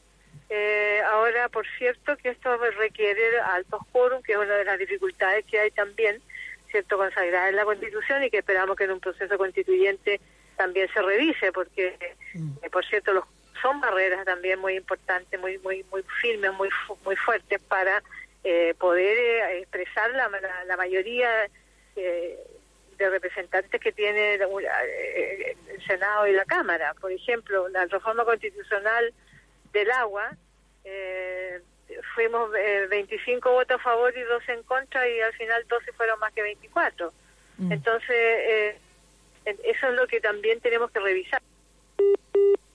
Ah, se cortó. Bueno, ahí estaba la senadora Adriana Muñoz que nos había advertido que iba en camino al, eh, al Congreso. Bueno, se ha cortado la comunicación con ella. Eh, sí, veamos para despedirla, ¿no? Al menos. O por lo menos hay que, Antonella la puede llamar ahí y despedirla por interno, pero agradecerle su tiempo a la senadora Adriana Muñoz. Quedó bastante claro, ¿ah? El tema de el poder que tiene el presidente o la presidenta que asume el rol en nuestro país son los que pueden mandar, por ejemplo, cualquier tipo de ley que tenga que ver con, eh, con dinero del, del, Estado, tiene que nacer desde la presidencia de la República, no desde los parlamentarios o congresistas, mejor dicho. Pero también ahí habría que darle una vuelta. O sea, mm, la otra vez conversaba con un economista y me decía, bueno, eh, o sea, imagínate si muchas veces se le ofrece a los parlamentarios, acuérdate lo que conversamos la semana pasada de cuando se extendió el, eh, esta ley del Transantiago, ¿te acuerdas? Que para aprobarla se le prometió a todas las regiones que se iban a duplicar los ingresos del, eh, de lo que, del gasto que se hacía en Santiago para el resto de las regiones. Entonces, imagínate, no sé, si los parlamentarios también tuvieran posibilidades de hacer leyes que también erogan gasto fiscal, imagínate, no sé si, si haría el ancho y la holgura. Eh, senadora, ¿está por ahí? Sí, aquí está, se volvió la señal. Sí, para cerrar, senadora, y para que no quedáramos en, eh, al aire eh, sin, su, sin su voz, me gustaría preguntarle sobre, por, ¿usted está, de acuerdo con que parlamentarios también puedan presentar eh, proyectos de ley que tienen que ver con gasto fiscal? ¿Eso no, no, no le haría daño a la, mm, a la no sé, al dinero que tiene el país, a los recuerdos que tiene. O cómo se hace en otros países. Eh, eh, no sé si tienen experiencia comparada, por ejemplo, que nos pueda confirmar que los parlamentarios sí pueden presentar, bajo ciertas características, proyectos que implicaron un gasto fiscal. Bueno, eso fue así en Chile hasta antes del golpe de Estado, ¿ah? que se, se modificó esas atribuciones. Ahora, yo creo que hay que hay que revisar ese tema, por cierto, porque ahí sí que se puede avanzar en una situación compleja de, de, populismo, etcétera. Pero en esa materia también habría que entrar a revisar eh, qué es lo que se puede eh, avanzar como facultades eh, parlamentarias. ¿Y cuáles son las atribuciones que quieren modificar en este proyecto? Bueno, básicamente discutir el tema de la admisibilidad, ¿eh? Eh, eh, el tema de la, presentación de proyectos con, con, participación ciudadana, que se puede hacer la, la, la, iniciativa popular de ley, que, eso tenga cabida, que tenga realmente eh, procedimiento de tramitación, son fundamentalmente los temas que estamos revisando. Y también, por cierto, revisar todas las la, los procedimientos que, que, que, de alguna manera eh, limitan eh, las facultades eh, parlamentarias. Entonces, creo yo que esos son temas que hay que revisar bien en profundidad. Tengo una última pregunta, muy cortita. ¿Usted cree que esta característica de distribución del poder, eh, estas excesivas atribuciones que tiene el presidente en Chile, también inciden en la baja valoración que tiene la ciudadanía del Congreso? Yo creo que incide mucho, porque como yo lo señalaba, este es un Congreso con, con atribuciones bastante eh, envirriadas, diría yo, mermadas, eh, porque cómo nos comprometemos nosotros a legislar en materias que no tenemos facultades, a, acoger eh, las demandas ciudadanas que hoy día están puestas sobre la sobre la mesa eh, servicios básicos, por ejemplo. Eh, se, se, tramitó, se, se declaró admisible, eh, la interpretación jurídica establece que no hay, no hay viso de inadmisibilidad, sin embargo, posteriormente el gobierno puede vetarlo. Entonces, cuando se hace un compromiso, se hace un esfuerzo, la ciudadanía no logra comprender por qué los parlamentarios al final no logran responder certeramente a esa demanda y si además el Parlamento hizo todo el trámite, hizo todo el esfuerzo, eh, esto termina diluyéndose en un veto presidencial. Entonces creo que el hiperpresidencialismo le hace muy mal a, eh, la, al Parlamento como poder del Estado eh, que expresa la representación popular. Le hace muy mal. Muy bien, pues senadora Adriana Muñoz, senadora del PPD por la región de Coquimbo y presidenta de la Cámara Alta. Que le vaya muy bien. Una buena Muchas semana. gracias a Que ustedes. tenga buena muy semana. buenos días. Hasta Chao, luego. chao. Igual. Chao. Ya pues Lucía, una de la tarde, cinco minutos, ya viene Cristian Arcos y después estaremos conversando con eh, Cristian García también sobre las cifras y esta evolución positiva que ha dicho el ministro París eh, de cómo va el tema del COVID-19. Hacemos un alto y volvemos acá en Estación Central de Radio USACH. Un respiro y el maquinista regresa a la estación central. USACH 94.5, la radio de un mundo que cambia. Los medicamentos a tu hogar. Las farmacias de la Liga Chilena contra la Epilepsia están abiertas a todo público y aquí podrás encontrar un amplio stock que incluye fármacos psiquiátricos, neurológicos, analgésicos, productos homeopáticos y muchos más. Y ahora, para cuidarte, llevamos los medicamentos que necesitas hasta la puerta de tu casa. Ingresa a ligaepilepsia.cl y compra en nuestra farmacia online a un precio justo y conveniente. Nuestras farmacias son sin fines de lucro y al preferirnos estás ayudando a financiar el tratamiento de una persona con epilepsia. Somos La Liga, la Liga Chilena contra la Epilepsia. Venta online solo disponible en Santiago. En USACH 94.5 te contamos cuáles son las medidas anunciadas por el Ministerio de Salud para enfrentar el coronavirus. ¿Cuándo y dónde es obligatorio el uso de mascarilla? Desde mediados de abril, el uso de mascarillas es obligatorio en Chile para toda la población y en aquellos lugares donde se encuentren 10 o más personas en un espacio cerrado. Es obligatorio usar mascarilla en el transporte público y privado remunerado, en supermercados, farmacias, hoteles y centros comerciales, en bancos y oficinas de atención a público, en establecimientos de salud, en lugares de trabajo, en ascensores y funiculares, en aeropuertos, terrapuertos y en centros educacionales. Son las medidas para enfrentar el coronavirus en USACH, la radio de un mundo que cambia, la radio de un mundo que se cuida. El maquinista ya nos trajo de regreso a la estación central. Radio USACH 94.5. Algunos saludos a la 1.07 de la tarde en Estación Central. Por ejemplo, Camilo Enrique dice... El... Camilo Enrique, mira, nos escribe Camilo Enrique. Sí, dice el alimento también, eh, mm, eh, dice, bah, para la feria quieren calma, ganar vamos. en un día trabajando lo de la semana, dice. Eh, a ti te dice Lucía, por favor, diga plan de endeudamiento clase media, no diga de otra manera, eso lo dice Indaki Sali. Ah, ejemplo. ya, plan de endeudamiento. Ah, claro, que además, bueno, esa frase del profesor Manner fue es clave, ¿ah? Sí. Esto no es un plan de apoyo, es un plan de endeudamiento a la clase media. Estaba revisando los deciles a propósito de lo que conversamos también con él, de qué es clase media, y él decía el cuarto decil en adelante hasta el último decil, o sea, el penúltimo decil, porque el último decil son los ricos. Y el, y el décimo decil, que es el último, el de los ricos, parte en 611 mil pesos por persona, o sea, Per cápita. 6 por 4, 24. Es para una familia que recibe un ingreso de 2 millones 400 mil pesos. Claro, mensual. ese es el Ese decir más rico. el decil Desde más ahí, rico, desde ahí. Hasta Luxich. Hasta la familia, Hasta hasta. Fontoa y todos los que están en los más ricos del mundo. 2 millones 400 es la población más rica de Chile. De ahí parte. O sea, para que veamos la diferencia inmensa que hay entre los más ricos, pero además esa persona es súper vulnerable. Esa familia hoy en día está muy vulnerable. ¿Cuántas de esas familias recibían un sueldo base e ingreso por venta? En un país donde el comercio está muy incentivado, donde la venta de seguros, de ISAP. ¿Cuántos profesionales conoce uno que estudiaron otras carreras y terminan como vendiendo cuentas corrientes, vendiendo seguros, vendiendo algo porque reciben más ingresos? Sí, pero pero- recibían más ingresos porque son rentas variables. Hoy en día esa familia está muy complicada. po. O sea, plan de endeudamiento para la clase media. Realmente, mira, voy a leer una persona Dale, llamada. Sergio López que me escribe desde Concepción, casualmente. Me dice, retiro el 10% de fondos AFP. Es la más lógica opción. 20% de los que tengan menos fondos y menos tiempo de afiliación. Los vaivenes de la economía se comen mayor cantidad. No afectan mucho a las pensiones, se recupera rápido. Yo soluciono mis deudas y a mucha gente le dará un respiro. Seguir endeudándose es una carga que también afecta el ánimo. Este año entre febrero y marzo se perdió mucho más.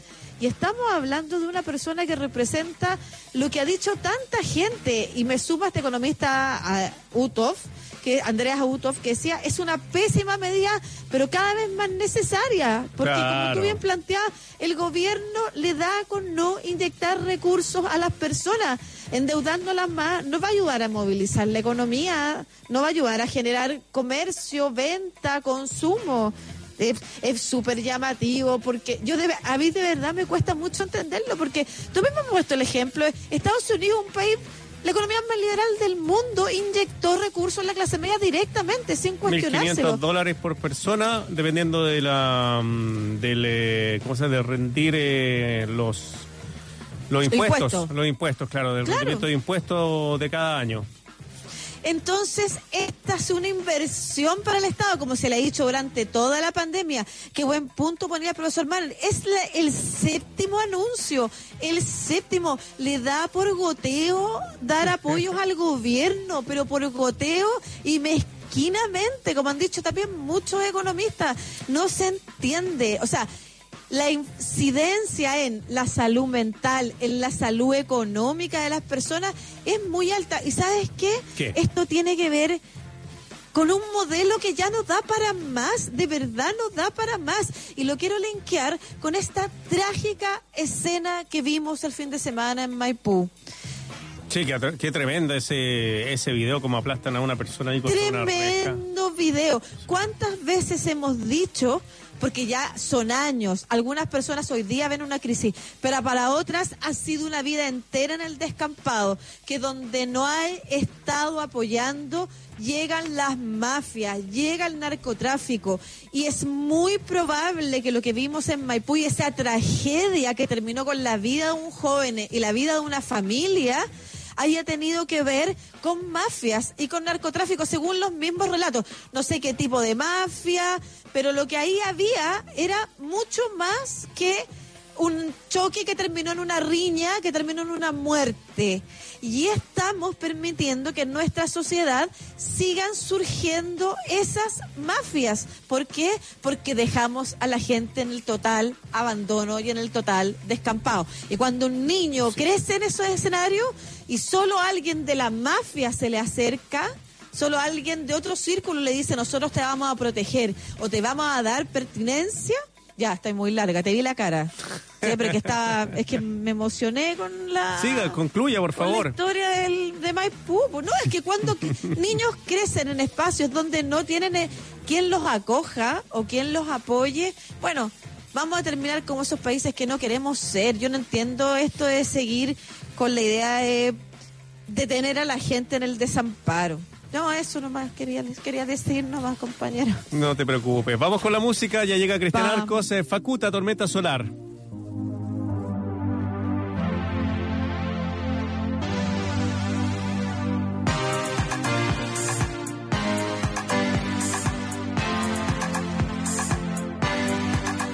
Algo se sale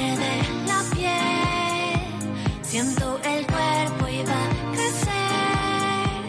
Lo que hay dentro es más violento quizás, pero quiere escapar.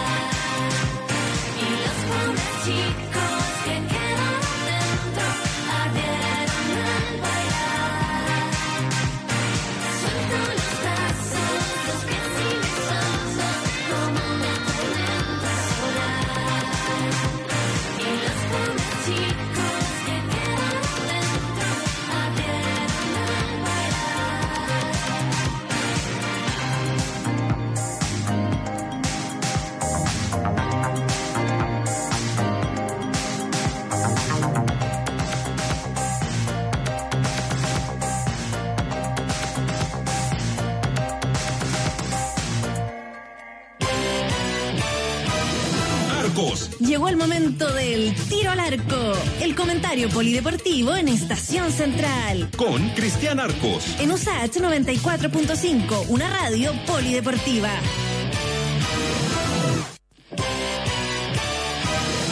Una a 17 de la tarde ahí, Cristian Arcos tomándose un tecito, un cafecito. ¿Qué está tomando, don Cristian? ¿Cómo le va? Un café, querido Marcelo, Ah. Lucía, ¿cómo están?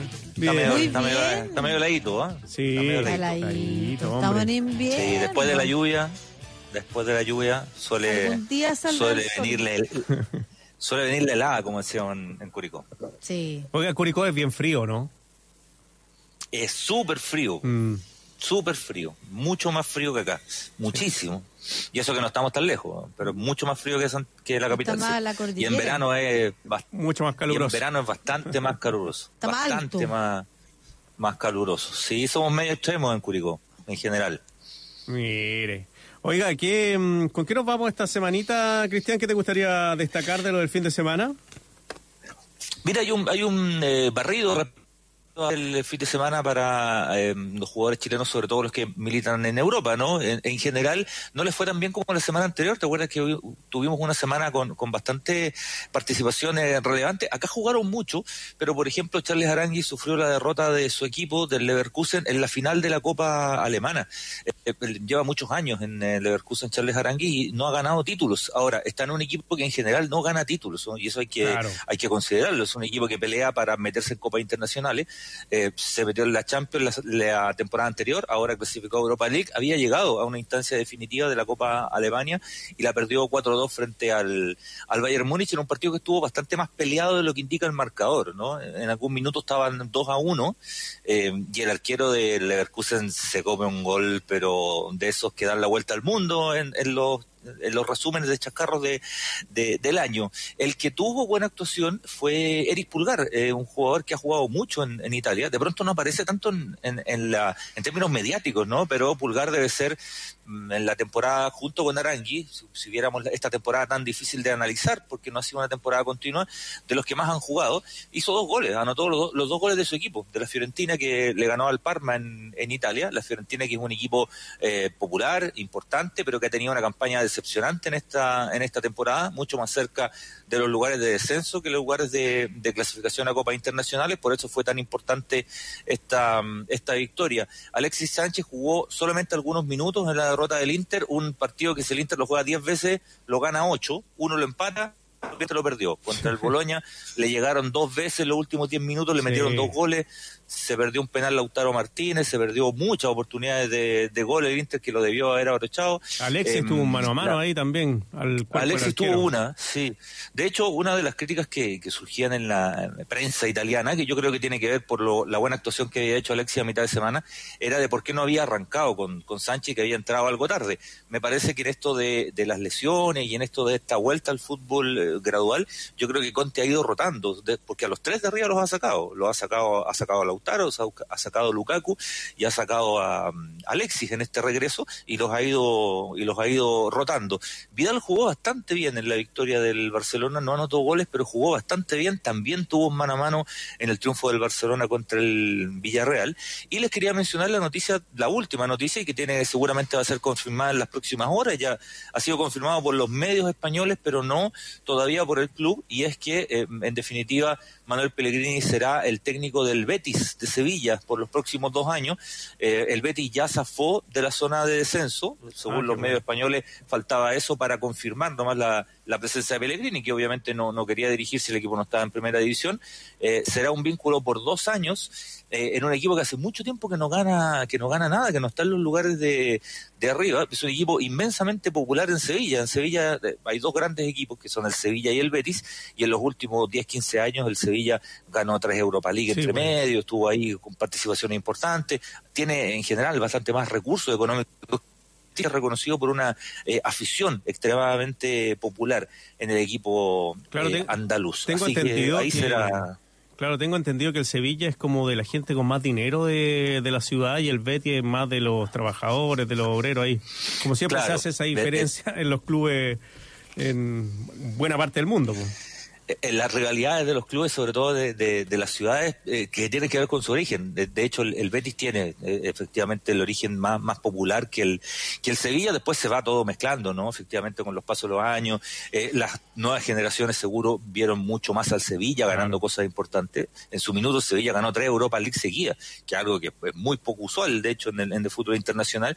Y al Betis lo han visto ahí deambulando entre segunda y tercera división. ¿Se acuerdan de que en España es extreman- popular, ¿no? De la cantante Lola Flores, la cantante Sí, por supuesto, artista, multiartista española.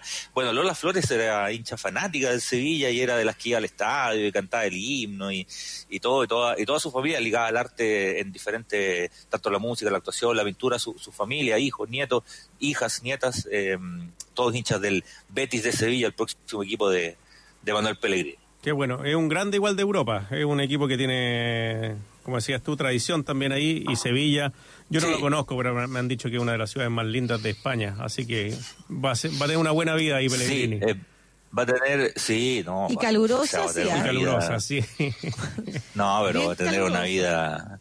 Tú sabes que Pellegrini, en, en todo este, todo este recorrido por el mundo, que no es poco, que no es poco, él se, el único lugar donde se compró una casa en la cual él regularmente va es en Málaga. De todos los pasos donde él ha estado, que ha estado en Londres, ha estado en Madrid, ha estado en un montón de lados, en, en clubes sumamente importantes, eh, él siempre dijo que una de sus ideas era, eh, cuando retirarse, ir a Málaga, radicarse en, A la playita. en Málaga. Sí, no está, no está malo, ¿ah? No está No. tan Está lejos. de eso, Málago. tampoco, No, ¿eh? pero está tan lejos de No. Sevilla. No, pues No está no está la tan- idea. No está mala la idea de, de Pellegrini, además que él, él, él, eh, logró cosas muy importantes con el club, en el Málaga lo, lo adoran, hay una calle que se llama Manuel Pellegrini, No, llegó a cuarto final ¿en de Champions. serio?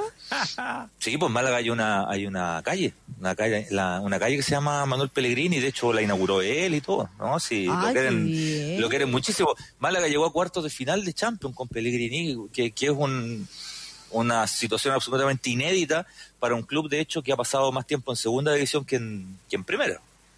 Mira, ¿usted dónde le gustaría tener una calle? ¿Usted es hijo ilustre de Curicó o no? No, no, ¿Todavía no, no, no? no, No, Ah. solo me- no, no creo que lo Pancho sea nunca, Saavedra, pero sí.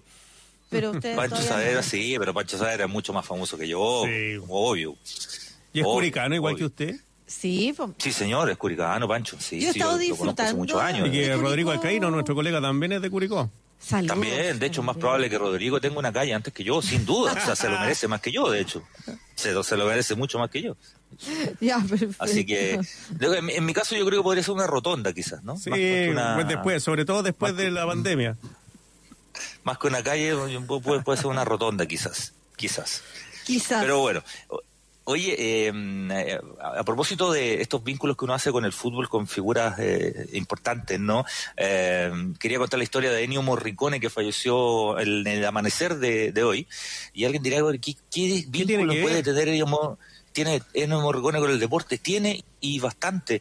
Fíjate que, y además hay una historia detrás, porque Ennio Morricone compuso la- el himno, la canción del Mundial de Argentina 1978. Y resulta que Morricone siempre se arrepintió de haber eh, de haber eh, compuesto esa, esa música por la organización del Mundial, Ah, porque claro, la la organización dictadura. en, en dictadura. Él se había comprometido con los organizadores. Cuando Argentina llegara a la sede para tener el, el Mundial de 78, no había dictadura, estaba, no, no estaban en gobierno de, de Videla, fue mucho antes. Videla con la dictadura eh, y el proceso de reorganización nacional, como le llaman tan coquetamente, eh, fue el año, empezó el año 1976. Eh, y el himno del Mundial de Argentina 78 lo compone eh, Ennio Morricone. Él siempre dijo que se arrepintió y que le puso pocas ganas al himno.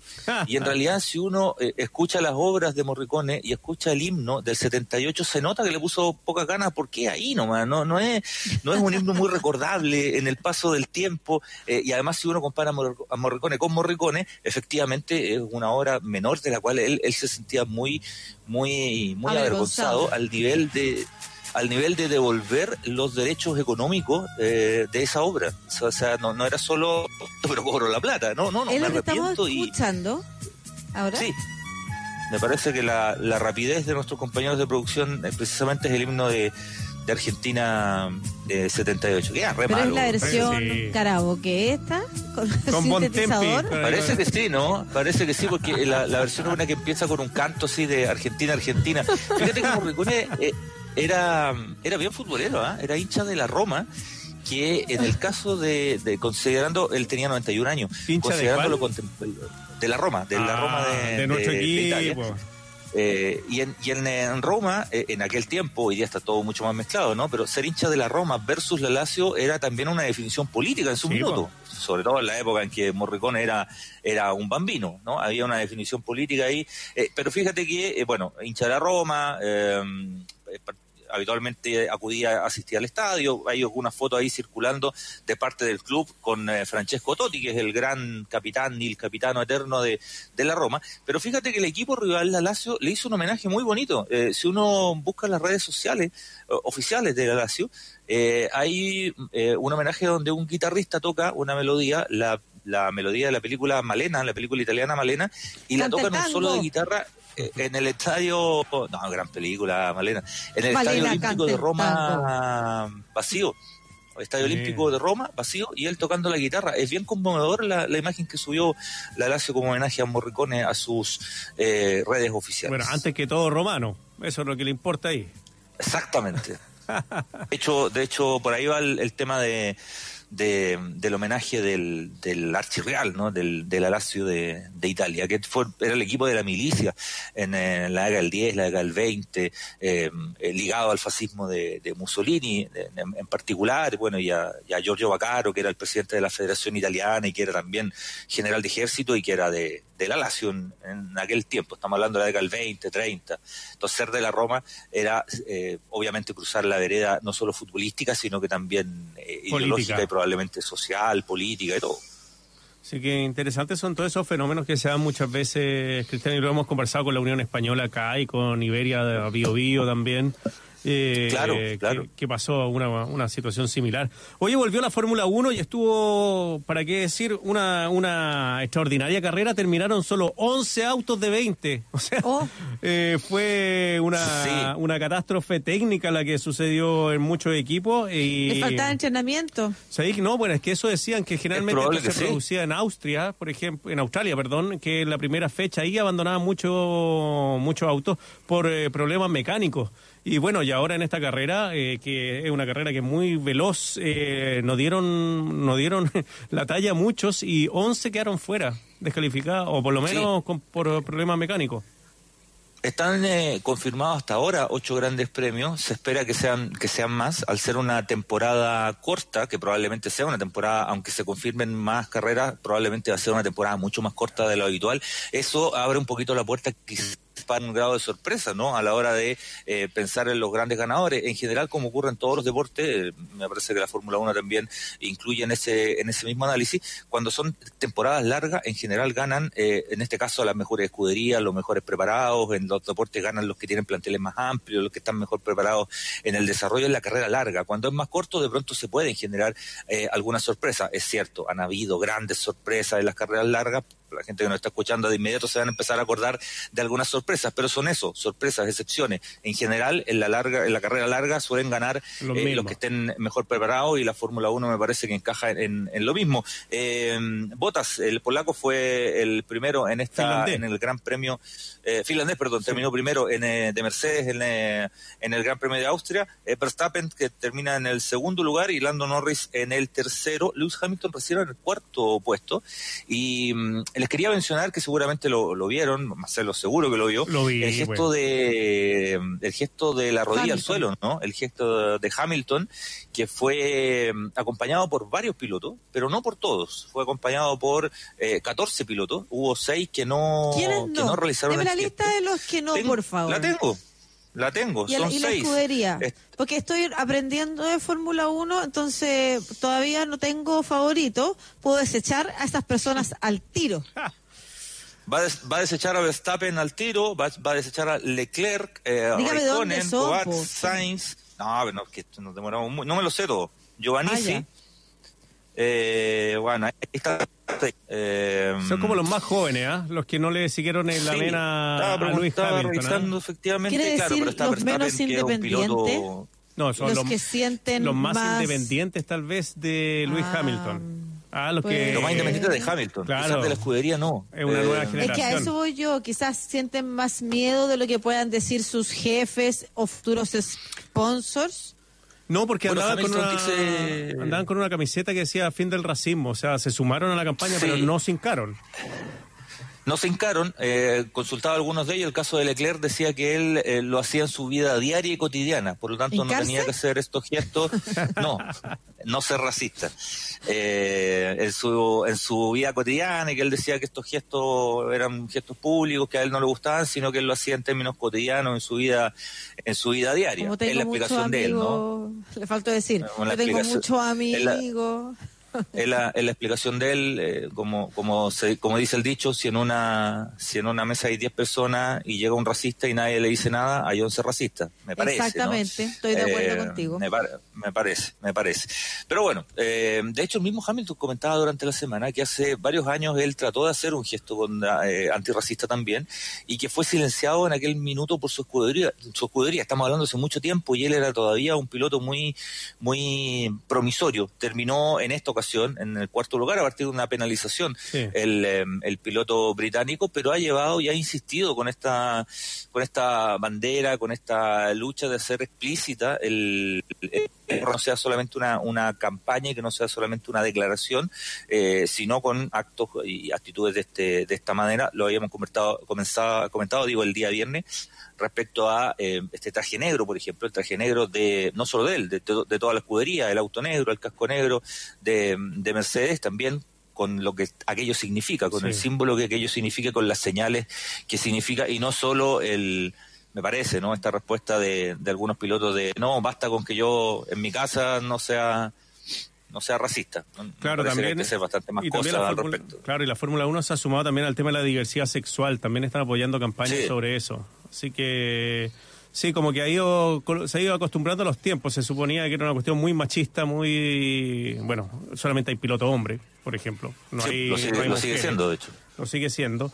Pero claro, la participación de las mujeres cada vez ha ido aumentando. Por ejemplo, la misma, una mujer fue la que recibió la copa por Mercedes en vez de, de un hombre, que es una ingeniera de ahí de, que trabaja con ellos. Pero claro, se ha ido sumando de a poco a los cambios que han tenido y muchas veces obligados. Obligado ahora con Hamilton, este señor que, que era dueño de la Fórmula 1, ¿ah? Eh, un señor que tiene ochenta y tantos años y que, bueno, de unas expresiones también bien racistas hace menos de una semana. Mm. Y la Fórmula 1 le quitó el título de, de- de presidente honorífico de la Fórmula 1 y se lo quitó eh, hace una semana. No podía, no, no lo tiene más. Este, este hombre ya de ochenta y tantos años y que fue padre hace pocos días. Eccleston. Eccleston, exactamente.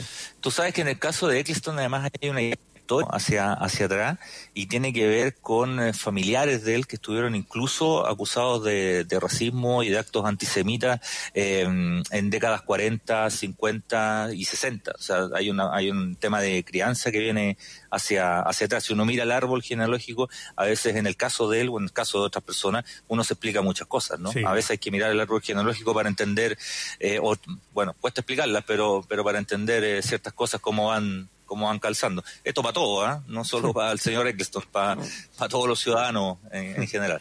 Ya pues, Cristian, nos vemos el miércoles eh, para ver, eh, estaba viendo que el 15 de agosto podría volver el fútbol, pero eso, ¿te parece que lo dejemos para el miércoles? Dejémoslo para el miércoles. Hoy día hubo una respuesta que tenía que ver eh, de parte del eh, Ministerio de Salud que tenía que estar, eh, me parece, va orientado hacia eso y pensando también en eliminatorias. Seguramente ya vamos Claro. a tener una, un calendario un poquito más, más claro porque las, las eliminatorias arrancan en septiembre eh, con Chile enfrentando a, a Uruguay. Uruguay. Ya pues, que le vaya muy bien, un abrazo. Cuídense. ¿eh? Chao, bien. Chao, chao. Abrazo. Ya pues, Lucía, son las 13 horas 36 minutos. Hacemos un alto acá en Estación Central y volvemos para conversar en el coche comedor con el doctor Cristian García, académico del Magíster de Salud Pública de la USACH. Eh, nuestro Cristian García, experto en temas de salud pública. Así que conversamos con él en los próximos minutos. Una pausa y regresamos a nuestra estación central. USACH 94.5, la radio de un mundo que cambia. Los medicamentos a tu hogar. Las farmacias de la Liga Chilena contra la Epilepsia están abiertas a todo público y aquí podrás encontrar un amplio stock que incluye fármacos psiquiátricos, neurológicos, analgésicos, productos homeopáticos y muchos más. Y ahora, para cuidarte, llevamos los medicamentos que necesitas hasta la puerta de tu casa. Ingresa a ligaepilepsia.cl y compra en nuestra farmacia online a un precio justo y conveniente. Nuestras farmacias son sin fines de lucro y al preferirnos estás ayudando a financiar el tratamiento de una persona con epilepsia. Somos la Liga, la Liga Chilena contra la Epilepsia. Venta online solo disponible en Santiago. El Instituto Nacional de Derechos Humanos y Radio USACH te recuerda los derechos que tienes en tiempos de cuarentena. ¿Sabías que el Estado debe garantizar a toda la población el cuidado de la salud mediante la prevención, detección y tratamiento oportunos y sin discriminación? Debes recibir información de calidad, medidas sanitarias efectivas y acceso a los bienes que protegen la salud, como el agua. En tiempos de emergencia, el INDH promueve y protege tus derechos. Colabora Radio USACH. Nuestra locomotora ya está de vuelta en la estación central. USACH 94.5, la radio de un mundo que cambia. Hola, hola, ¿cómo están? Ah, llegué, llegué. llegaste rapidito. Sí. Oye, te quiero decir que nos han llegado un montón de preguntas. ¿Para mí? Porque recuerden que iba... No, no para ti. Ah. Que el martes, en un primera instancia, pero el miércoles finalmente vamos a tener al abogado laboralista eh, que tuvimos hace poquito respondiendo dudas sobre eh, las relaciones contractuales, sueldos, eh, trabajos adicionales, extra, disminución de los horarios, todas esas cosas que le están afectando a las personas. Les pedimos que nos escriban al hashtag Estación Central y ya han llegado varias preguntas. Mira, las voy a buscar ¿Ya? algunas. También al- al- algunos saludos, por supuesto, siempre. Como siempre. Pero. Ah, mira, tengo las más recientes. Voy a ir a comentarios más Ah, se te recientes. perdió. Se me perdió. Se está me en. Facebook. Claro, se entiende y se. Primero quiero saludar a Joalmo, que me dice: se entiende y se comparte la angustia, Lucía. Este país necesita una refundación. Esperemos que en octubre se dé un paso para ello. Don Facho Fóbico, las medidas de Piñera no van a movilizar la economía, van a movilizar a las personas por un estallido social. Pero bueno, esas son unas eh, frases que nos manda la gente, comentarios. Pero preguntas, por ejemplo, por ¿es posible bajar el sueldo a empleado por hacer teletrabajo? ¿Qué se puede descontar y qué no si horarios son los mismos? ¿Qué hago si mi empresa se acoge a la ley de protección del empleo y no me notifica? No firmo ningún documento y no respeta mi fuero maternal. Si en contrato normal te pagan a colación y locomoción, pero en contrato con teletrabajo no te lo pagan, ¿es legal? Bueno, preguntas como esa estamos recibiendo en el hashtag Estación Central. También, si están escuchándonos en Facebook, pueden aquí abajito del video donde nos están escuchando, hacernos sus preguntas y dejar sus comentarios. Y también en el mail radio arroba usach.cl. Si usted quiere ahí en privado y no públicamente hacer sus preguntas, radio arroba usach.cl. Y el miércoles a las doce y media estaremos con el abogado respondiendo la mayor cantidad de preguntas que podamos. Y si quedan pendientes, Sí. lo volvemos a citar para que nos siga respondiendo. No hay por, no- o sea, no se queden cortos. Si nos quedamos cortos, de nuevo lo invitamos para Le damos otro espacio Claro. porque sabemos que hay muchas dudas sobre las materias laborales. Oye, y no sé, estaremos en buen camino, iremos mejorando la situación del eh, COVID-19. Bueno, eso queremos conversarlo con Cristian García, académico del Magíster de Salud Pública de la Universidad de Santiago, doctor, tanto como se les nombra a los doctores, como doctor en estudios también. Doctor y y doctor. Doctorado Cristian García, ¿cómo le va?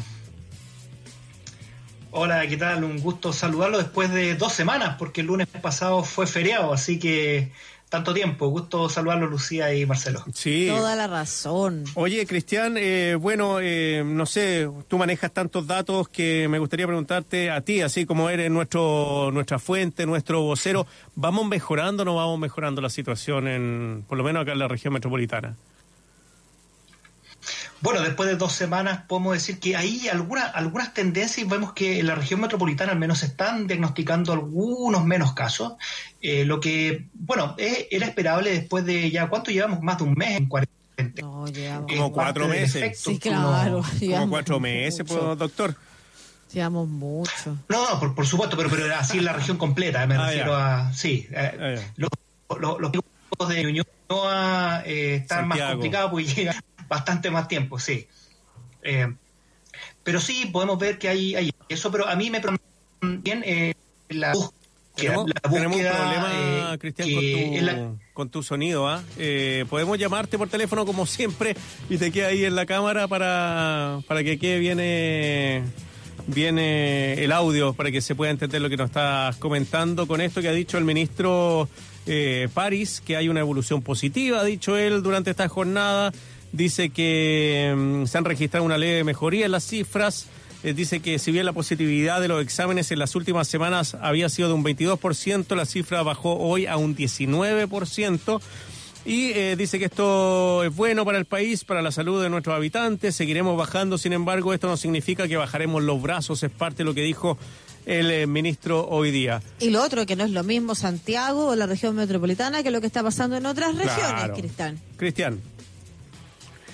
Sí, ahora lo escucho bien, mejor. Sí.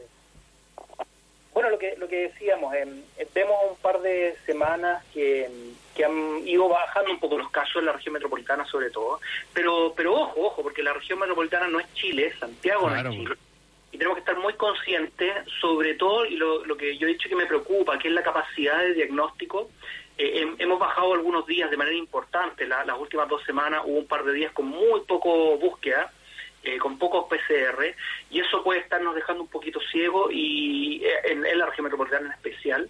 Pero me preocupa en especial, especial las regiones donde vemos que eh, más de la mitad de los PCR se realizan en Santiago, siendo que tenemos más o menos la- el 40% de la, de la población.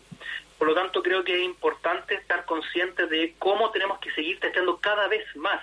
No sé si ustedes han visto, pero hay un, hay un gráfico de Nueva York, del estado de Nueva York, cómo fueron subiendo los, los eh, PCR realizados de una manera eh, estratosférica, tremenda, y los casos in- disminuían. Después incluso no se ven los casos positivos y se puede ver una tremenda montaña inmensa eh, de, de test.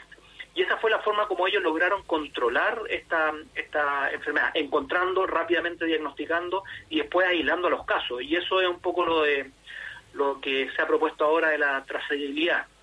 Oye, creo que se dice que hay una alta trazabilidad, pero hablaron de un 80%.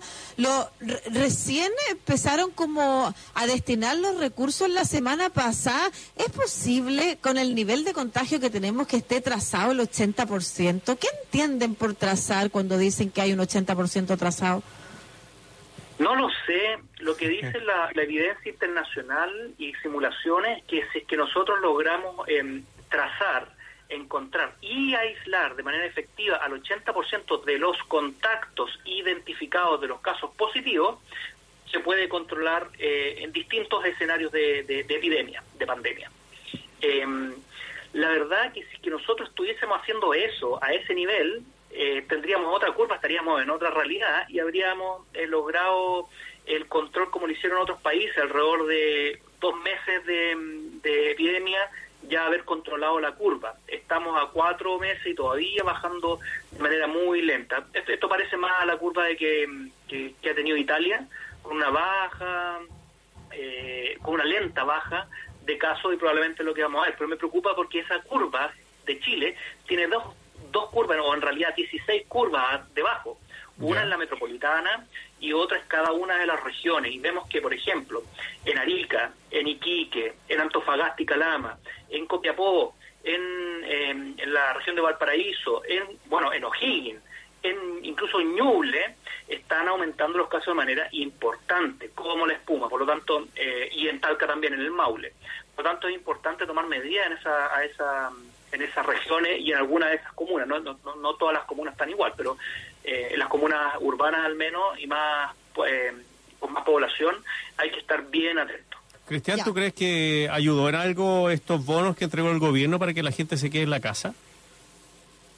¿Para controlar esto o para ir bajándolo por lo menos acá en la región metropolitana?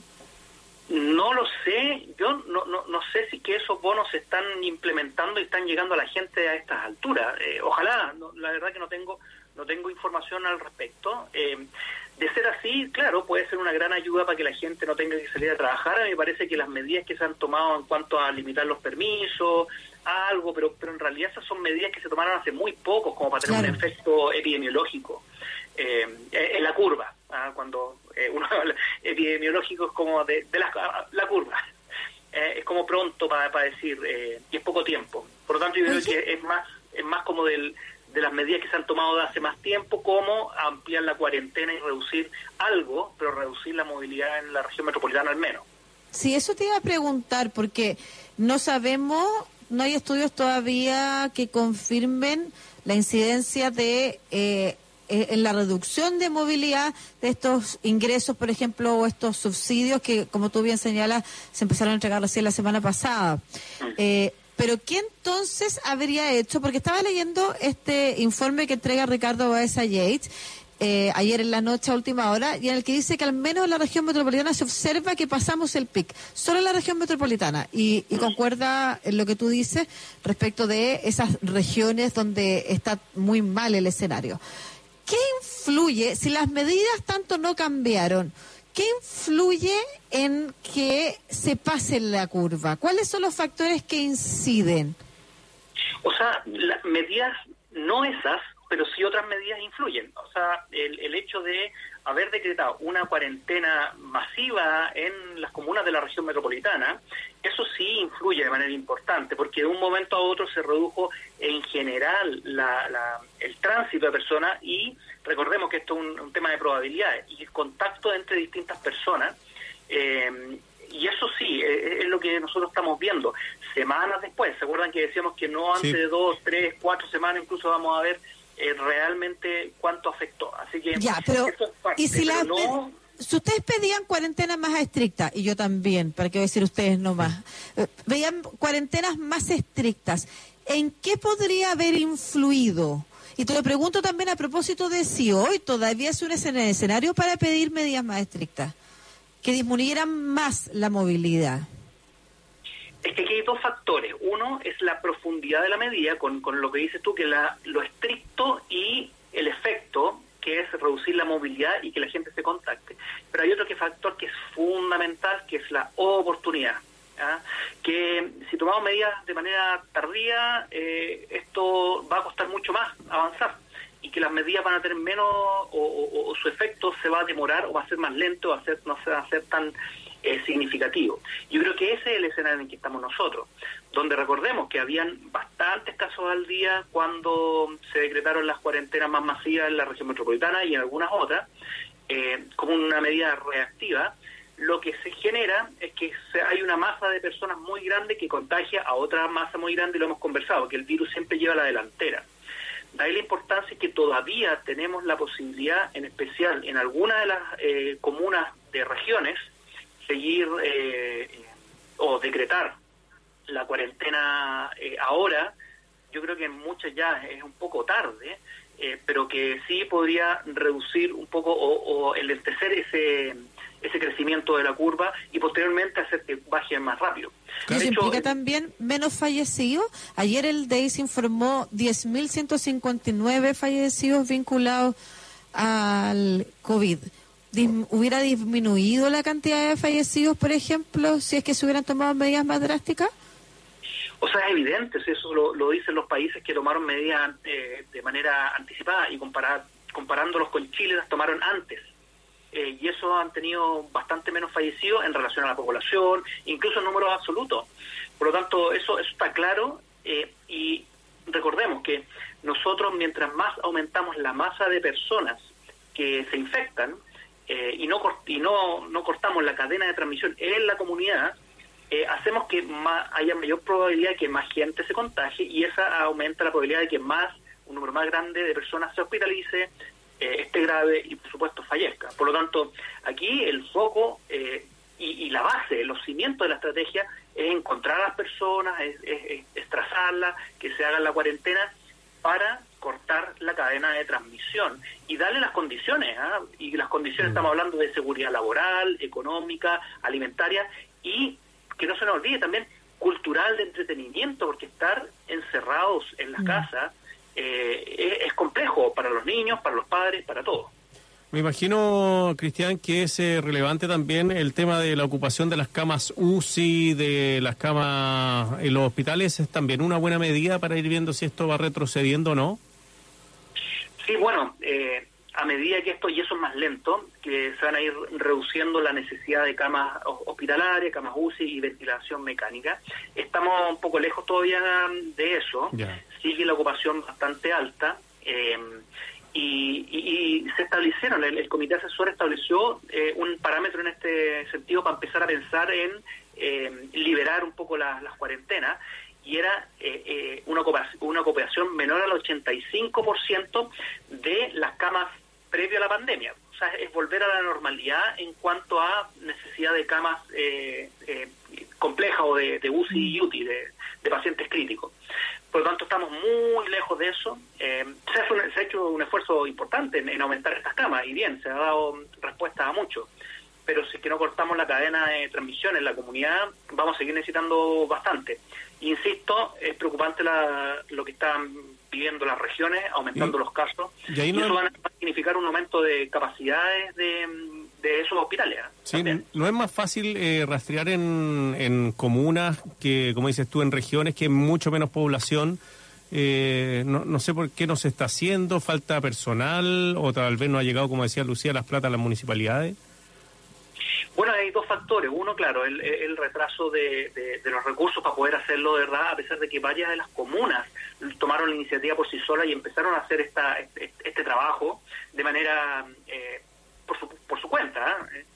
Pero acá refleja dos cosas. Eh, yo creo que aquí la- los grandes eh, actores y, y- y, por decirlo en términos eh, deportivos, perdedores, ¿ah? o que han quedado no muy bien, ha sido la autoridad sanitaria regional, que son las Serenis de Salud, que lamentablemente no han, no han dado abasto por varias razones, por recursos, por capacitación, por cantidad de personal, para poder hacer este seguimiento eh, a las personas contagiadas y a sus contactos. Recordemos que ellos son los responsables de hacer los estudios de cada uno de los casos, son los responsables de hacer eh, la trazabilidad hoy y siempre, ¿ah? son, son los encargados de la salud de la población de toda la, de cada una de las regiones. Sí, que importante lo que mencionas, porque no es trazabilidad ubicar a los contagiados que aparecen en el sistema y decirle, ok, lo Usted tengo contagiado". contactado. Claro. eso no es Trazabilidad. trazabilidad. Sí, y, y ¿qué diantres es trazabilidad? Trazabilidad es, uno, poder, uno, se diagnostica la- al paciente. Ese paciente se sienta un funcionario y le ayuda a recordar a todas las personas con las que estuvo en contacto. Las clasifica como contacto estrecho o no.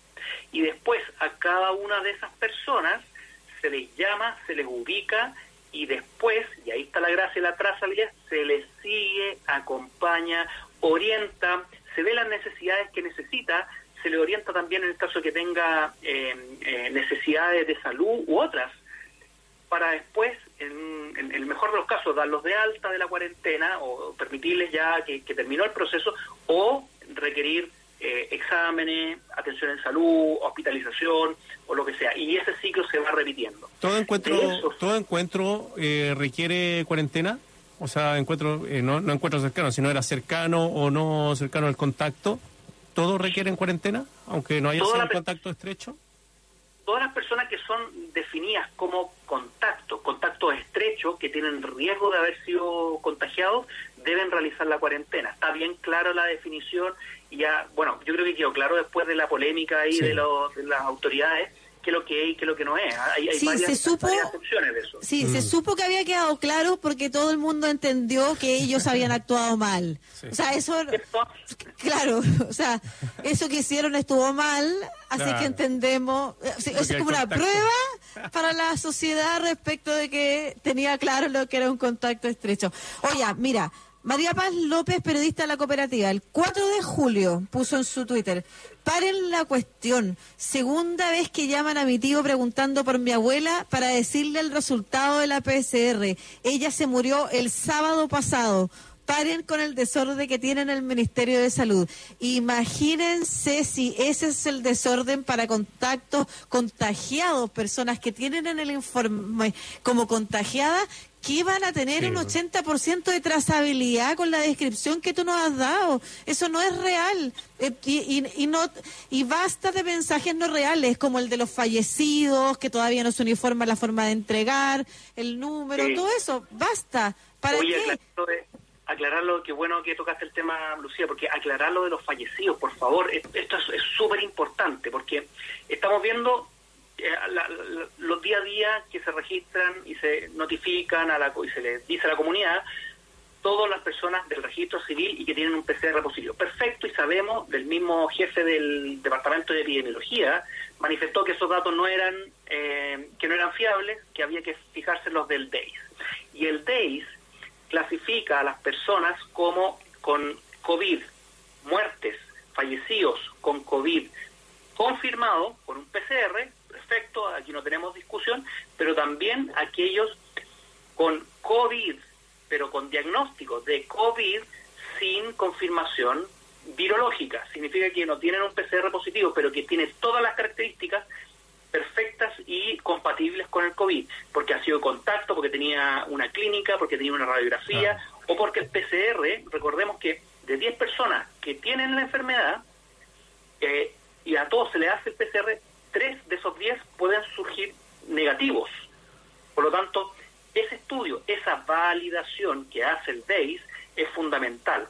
Y a, a mí me, me saca un poco de quiso cuando dicen no, que son casos probables o Mm. sospechosos. No, porque si ustedes ven la causa de muerte en la base de datos que tiene el DEIS, dice claramente COVID y están clasificados como muertes asociadas directamente a COVID.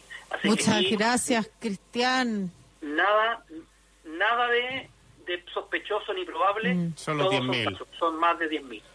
Muchas gracias. Bien, pues. Un abrazo, Cristian. Nos encontramos el próximo lunes para que nos sigas informando y poniendo el punto sobre las IE, sobre cada uno de los términos y la información que entrega la autoridad. Abrazo.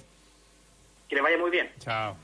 Ya pues, querido compañero, nos encontramos mañana Sí. a las 12 en un nuevo capítulo de Estación Central. Oye, para terminar, te quería leer lo del Colegio Periodista que sacó un comunicado sobre la portada de la cuarta Semana Feliz, una portada completamente negra con eh, uno de los gráficos con eh, disminuyendo la cantidad de personas contagiadas. Dice, triste portada del diario La Cuarta, en medio de una pandemia que ha golpeado a miles de personas en nuestro país en momentos de crisis humanitaria es imperativo el respeto hacia las víctimas, destacando además el rol social del periodismo con un alto sentido ético. Ha sido- ¿Cuántas veces hemos visto en el mundo, por ejemplo, el New York Times en Italia, haciéndole un homenaje a las víctimas de COVID, mencionando las 10.000 muertes en el caso cuando se cumplieron las 10.000 en Nueva Claro. York, en Estados Unidos? Bueno, aquí en Chile tenemos 10.000 muertes y ese número está completamente invisibilizado en los medios. Claro, y Semana Feliz pone este diario. Ya pues, eso, que les vaya muy bien.